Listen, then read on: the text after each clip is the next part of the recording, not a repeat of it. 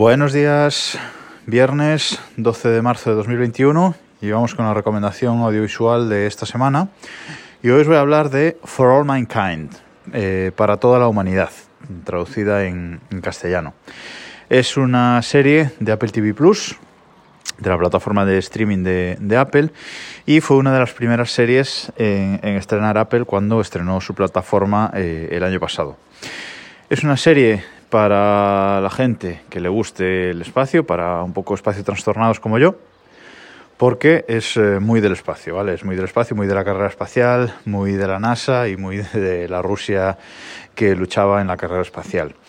Es una serie que empieza con una premisa y es qué habría pasado si eh, Rusia hubiese llegado a la Luna, hubiese puesto un hombre en la Luna antes que Estados Unidos. Y bueno, básicamente aquí lo que lo que dicen es que la carrera espacial no se habría detenido con esa llegada de, Estados Unidos a, la Luna y, algunas misiones posteriores, pero ahí se canceló el programa Apolo. Aquí no, aquí en esta serie, en ese mundo alternativo, pues sigue la carrera espacial, llega Rusia, entonces Estados Unidos pues eh, dice pues vamos a hacer un hito nosotros y vamos a poner a la primera mujer en la luna y todo así. Y a partir de ahí, pues eh, se desarrolla un poco toda la historia de la, de la serie.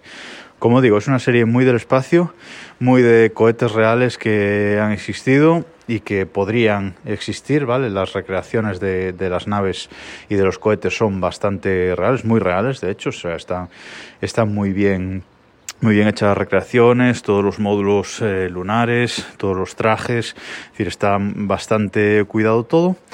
Y os hablo hoy de ella porque hace tres semanas, si no recuerdo mal, eh, ha vuelto con una segunda temporada. Es una serie protagonizada por Joel Kinnaman, famoso, yo lo conocí en la serie eh, The Killing, ¿vale? que hace un, gran papel ahí de, policía.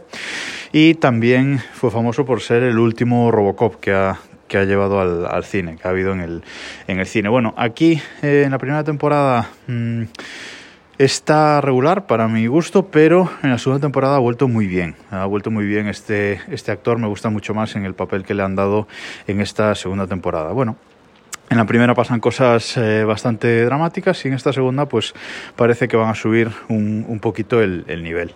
A mí me gusta mucho, aunque a veces en la primera temporada hacia el final hay que hacer alguna concesión y apagar el cerebro en, algún momento, pero bueno, está, está bastante bien. Como digo, volvió hace 3-4 semanas, ya hay 4 capítulos disponibles de la segunda temporada.